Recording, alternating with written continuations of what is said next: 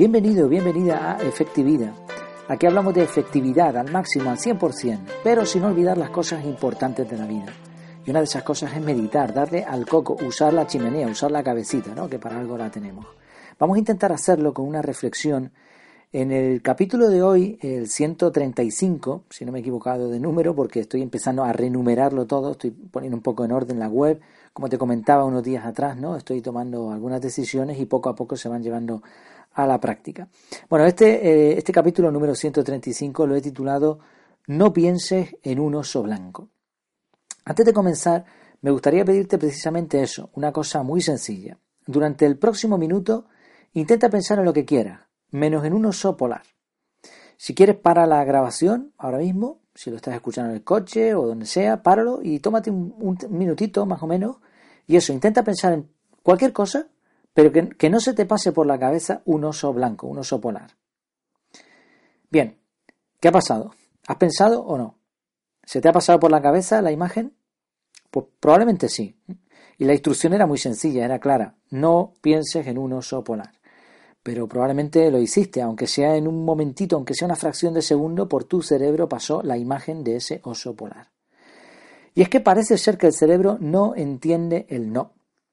Peor, el no no solo no lo entiende, sino que encima confirma o da realidad al asunto.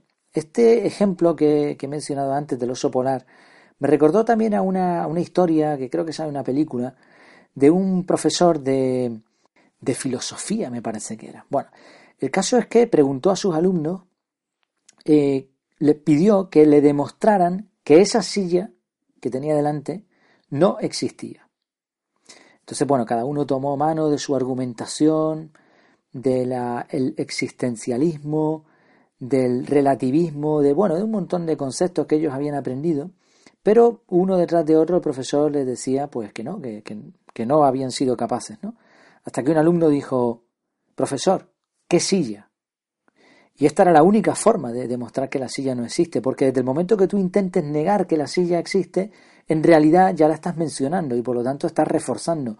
Desde el momento en que tú piensas en algo le das existencia.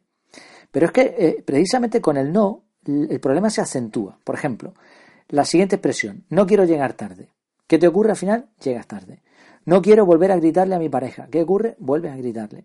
La explicación de todo esto, bueno, de una manera muy sencilla y realmente no es la explicación completa, pero parece ser que el cerebro funciona de modo visual.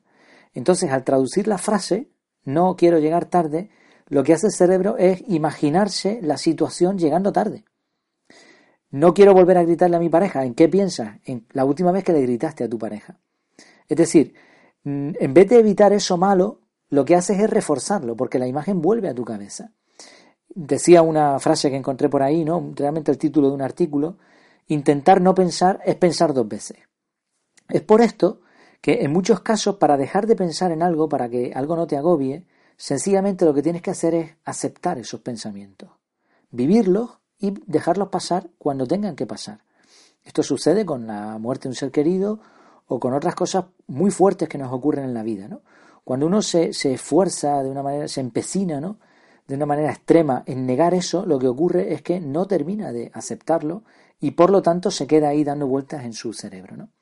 o se crean otros problemas. Yo no soy psicólogo ni lo pretendo, pero parece ser que esto es lo que ocurre, ¿no? Y lo he podido ver en, muchas personas y seguro que tú también, que se empeñan en negar una situación y lo único que hacen es reforzarla. De todas formas, yo no, estoy totalmente convencido de que esto de, de, que el cerebro no entienda el no sea 100% así.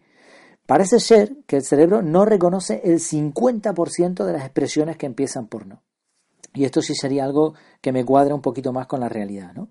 Hay algunas demostraciones no empíricas que parecen demostrar esta peculiaridad de nuestro cerebro. Ocurre con los niños, los niños no entienden el no, esto ni 50% ni nada, esto no lo entienden directamente. No corras, corre. Eh, no hagas esto, no toques eso, lo toca. no lo entiende, ¿no? Pensamos, pensemos así, pensemos en positivo, que el cerebro del niño no entiende el no. Ocurre también con la famosa profecía autocumplida. Tú te dices, no quiero que me pase esto, no quiero que me pase esto, y al final te pasa o con la repetición de conductas, con, las obsesiones, con trastornos, ¿no? Bueno, ya digo, yo no me quiero meter en esto porque no soy experto ni lo pretendo y, este es un tema muy, muy profundo. Realmente todo esto del oso polar viene a cuenta de unos experimentos del doctor Daniel Wegner, que experimentó en la Universidad de Harvard, eh, sobre eh, investigaciones sobre la eliminación de pensamientos. Era el año 1987 cuando se sucedieron esta serie de experimentos, pero en realidad esto provenía de los escritos de eh, Fyodor Dostoyevsky, que en, un famoso, en una famosa obra, Notas de invierno sobre impresiones de verano, puso la siguiente cita. Intente imponerse la tarea de no pensar en un oso polar y verá al maldito animal a cada minuto. Una forma además muy, irónica ¿no? de expresar este punto. Bueno, pues bien, este doctor Wegner pidió a los participantes del experimento algo similar a lo que hemos hecho al principio. Les dijo a los participantes que pensaran en lo que quisieran durante cinco minutos, pero con la única condición de no pensar en un oso polar. Y ahora, cada vez que visualizaran el oso, tenían que tocar una campana para registrarlo. Y así lo hicieron, ¿no? Tocaban la campanita y eh, lo hicieron, hicieron sonar la campana en intervalos de menos de un minuto. Ahí estaba el oso polar, pues, pues tocando las narices, ¿no? Por decirlo así, en sus mentes, a pesar de la, de la instrucción muy sencilla de no hacerlo. Ahora se cogió a otro grupo, un grupo de control, otro grupo de sujetos, y se les pidió que pensaran conscientemente en un oso polar y que tocasen la campanita. Lo impresionante del estudio es que los del primer grupo, los que se les dijo que no pensaran en el oso polar, eh, tocaron la campana muchas más veces que el grupo que se les dijo que pensaran en un oso polar. Y esto llama la atención, ¿no? Porque es como que el, pensamiento intenta entrar repetidas veces, ¿no? El oso polar una y otra vez, cuando se te ha dicho que no. Cuando se te ha dicho que sí, pues lo piensas y se acabó y punto, no hay más ciencia, ¿no? Sí, todo esto demuestra esto, ¿no? Que este, este de todas formas, si lo queremos buscar en Internet, el mecanismo, eh, Wagner lo denominó mecanismo de control mental irónico bimodal. Hay, por cierto, también un spot publicitario anunciando un coche, un Seat Ibiza, que después de explicar lo del oso polar dice, decía, mejor no mires el coche rojo que viene a continuación. Y era una forma de manejar nuestros cerebros, ¿no? Bueno, ¿cuál es la solución a todo esto? ¿Por qué? Mm, a cuento de qué viene? Pues que si quieres ser efectivo en la vida, para lograr tus metas, tienes que hacerlo de una manera consecuente. Y hay muchos sesgos, muchos trucos del cerebro que por no entendernos de forma correcta, pues sucede que no conseguimos nuestros objetivos, ¿no? Entonces hay que aprender a decir que sí. Oigo mucho esto de, de, la asertividad, de aprender a decir que no, y ya lo puse en un artículo mucho más extenso, ¿no? Que yo, yo creo que hay que aprender a decir que sí. Hay que aprender a decir que sí a las cosas. Esto de decir que no tanto, a veces parece un poco hasta egoísta, ¿no? No, di, di que no a todo lo que no eh, te ayude a alcanzar tus objetivos. Pues, pues di que sí a todo lo que te ayude a alcanzar a tus objetivos. Di, quiero llegar pronto, quiero controlarme, quiero conseguir esto. Visualízate haciéndolo bien. Ponte objetivos concretos, alcanzables, medibles. Y repítete una y otra vez que eso es lo que quieres conseguir. Las cosas evidentemente no funcionan por arte de magia, tiene que haber un esfuerzo consciente, un esfuerzo inteligente detrás.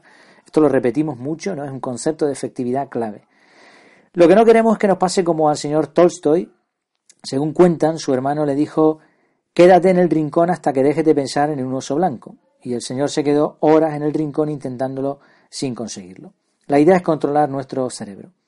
Me gustó mucho una frase para terminar de Fecundo Cabral, no digas no puedo ni en broma porque el subconsciente no tiene sentido del humor y lo tomará en serio. Evidentemente la palabra no es parte del vocabulario, no la podemos negar y el cerebro la entiende, por supuesto, por lo menos en parte. Eh, lo que, como hemos visto, hay un sesgo ahí hay importante, hay un efecto importante que tenemos que tener en cuenta. Y seguro que ahora, durante las próximas horas, los próximos días, vas a fijarte en estas frases que empiezan por no. La idea es fijarse en los matices del vocabulario, intentar tomar el control, en lo que se pueda de la herramienta más potente que se ha construido jamás, nuestro cerebrito. Espero que te haya gustado este capítulo. Estás invitado a pasarte por mi casa, que está en efectividad.es, serás bienvenido. Ahí vas a encontrar el formulario de contacto para cualquier cosa que necesites de mí, además de un montón de contenido sobre efectividad, incluyendo la fórmula de la efectividad para saber si estás siendo realmente efectivo. Por ejemplo, un artículo que te puede resultar útil es el de si la piratería es efectiva o no. Dejaré también el enlace en las notas del programa, así como este vídeo de, publicitario y algún que otro detallito más, como esa frase también que comenté. No te olvides de compartir este podcast, valorarlo y comentar lo que te apetezca. Nada más, hasta la próxima. Mientras tanto, que lo pases muy bien.